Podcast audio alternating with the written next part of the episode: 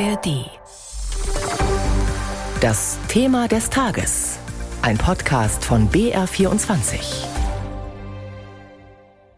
Im Frühjahr ist in München viel über die Krise der Münchner Kammerspiele gesprochen worden, als die Auslastung zwischenzeitlich bei rund 55 Prozent lag. Die anschließende Diskussion ist symptomatisch für die Debatte über deutsche Stadt- und Staatstheater generell und dabei taucht immer wieder die Frage auf, was sollen diese Häuser eigentlich leisten und ihrem Publikum bieten und an welcher Stelle verfehlen sie vielleicht ihren Auftrag? Heute beginnt die neue Spielzeit an den Münchner Kammerspielen mit Im Menschen muss alles herrlich sein von Sascha Mariana Salzmann. Christoph Leibold hat die Intendantin der Kammerspiele Barbara Mundel vorab getroffen. Frau Mundel, als Sie im Mai die Pläne für die neue Spielzeit vorgestellt haben, die heute beginnt, haben Sie durchaus eingestanden, dass Teile des alten Stammpublikums, ich zitiere, den Kontakt und das Vertrauen in die Kammerspiele verloren hätten. Und Sie haben auch gleich hinterhergeschoben, das ist uns nicht egal. Welche Schlüsse haben Sie denn aus dieser Einsicht gezogen und wie die Weichen zumindest teilweise anders gestellt? Also was wir versucht haben, ist einen anderen Kontakt herzustellen zum Publikum, was wir sicherlich auch in den beiden Corona-Spielzeiten nicht machen konnten und nicht gut kommuniziert haben. Und da haben wir einige Veranstaltungen mehr gemacht, anders gemacht. Zum Beispiel? Zum Beispiel ähm, haben wir mehr Publikumsgespräche angeboten. Ähm, wir haben andere Form von öffentlichen Proben eingeführt, ähm, um frühzeitig in Kontakt zu kommen mit dem Publikum, uns abzuholen, was die Menschen sehen und was sie verstehen und was sie nicht verstehen. Also so, ich glaube, ähm, einfach das Thema Publikum anders auf den Schirm bekommen.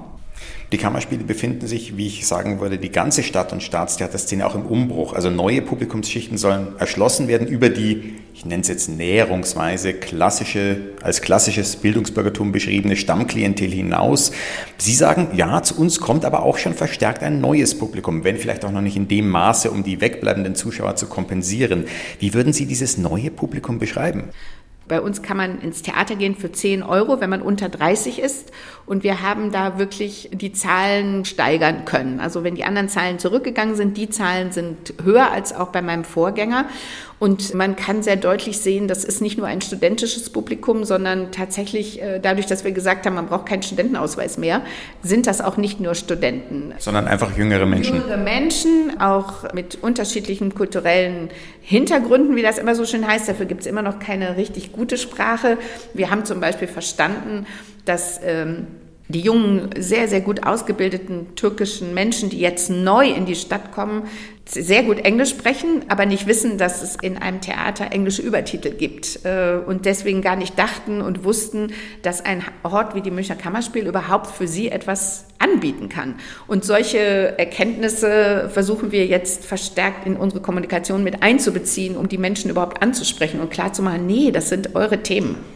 Dieses das angestammte Publikum bei Laune halten und neue, jüngere dazugewinnen, klingt für mich manchmal auch so ein bisschen, als würde man von ihnen die Quadratur des Kreises verlangen. Müssen Sie der Politik vielleicht nicht auch entgegentreten und sagen, hey, wenn ihr wollt, dass wir das Theater interessant halten für künftige Generationen, dann müsst ihr auch mal in Kauf nehmen, dass teilweise welche wegbleiben und die Zahlen vorübergehend nicht so doll sind.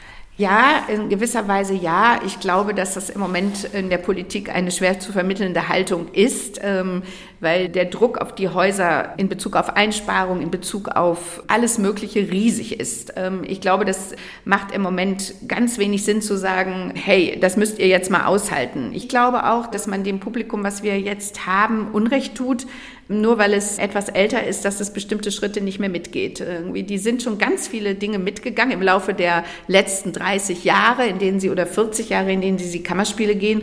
Und die Gespräche mit den Menschen sind von einer großen Offenheit. Ich glaube im Moment, aber der Glaube stirbt zuletzt, äh, dass wir diesen Turnaround schaffen und dass wir, wir haben den Anspruch, ein Haus für sehr viele Menschen sein zu wollen, vor allen Dingen auch, um diesen Dialog herzustellen zwischen Generationen, zwischen Communities.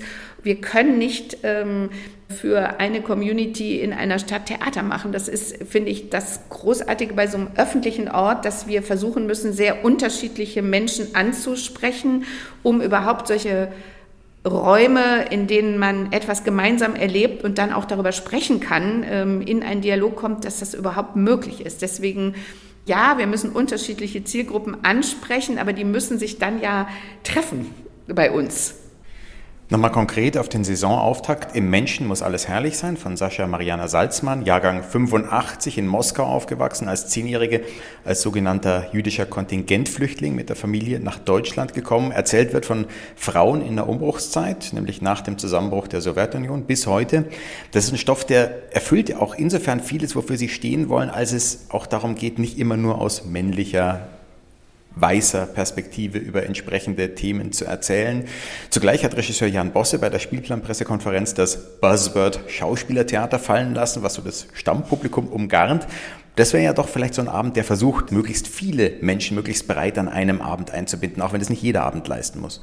Ganz bestimmt. Ich finde, das ist ein, also auch von die Erzählung von Sascha äh, Mariana Salzmann ist etwas, finde ich, was wir, wo, wie soll ich das sagen? Das ist ein sehr berührender Roman, der aber, ähm, der ist ja erschienen vor dem Ukraine-Krieg.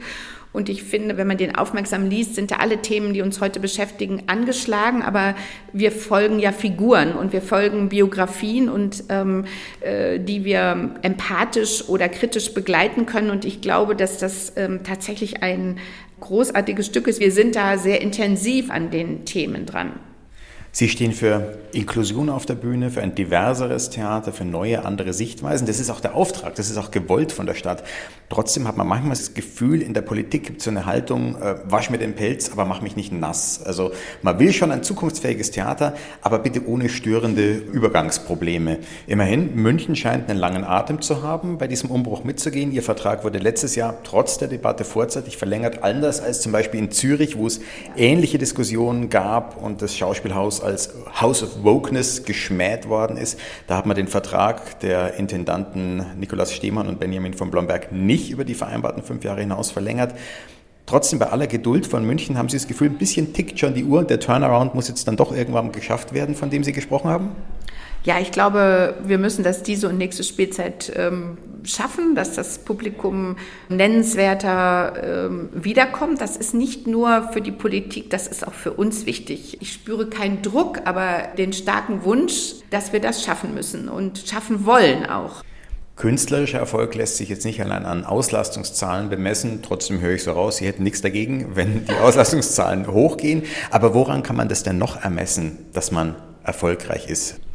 Wir haben intern darüber gesprochen, was ist eigentlich unser eigener Anspruch. Und die Möglichkeiten eines Stadttheaters sind ja Kontinuität im Gegensatz zu dem, was oft in der freien Szene ist. Wir, wir können mehr als über ein Projekt nachdenken. Wir können jetzt schon darüber nachdenken, wo wir in drei Jahren hinwollen. Wir können Künstler weiterentwickeln. Wir können sagen, nur weil etwas gerade mal noch nicht hundertprozentig funktioniert hat, aber wo geht die Reise hin und was sehen wir da drin? Und das ist unser eigener Anspruch und unser internes Erfolgskriterien, dass wir da so attraktiv sind und so genau sind, dass die Künstler wirklich auch Interesse haben, hier zu arbeiten. Aber in der Planungsphase, obwohl man sich bemüht, die beste Konstellation zu schaffen, weiß man es einfach nicht. Dieser letzte Funke, wann der springt und wann der nicht springt, das ist wirklich ein Geheimnis sagt die Intendantin der Münchner Kammerspiele Barbara Mundel im Interview der Woche hier auf BR24. Das Gespräch führte unser Kulturredakteur Christoph Leibold.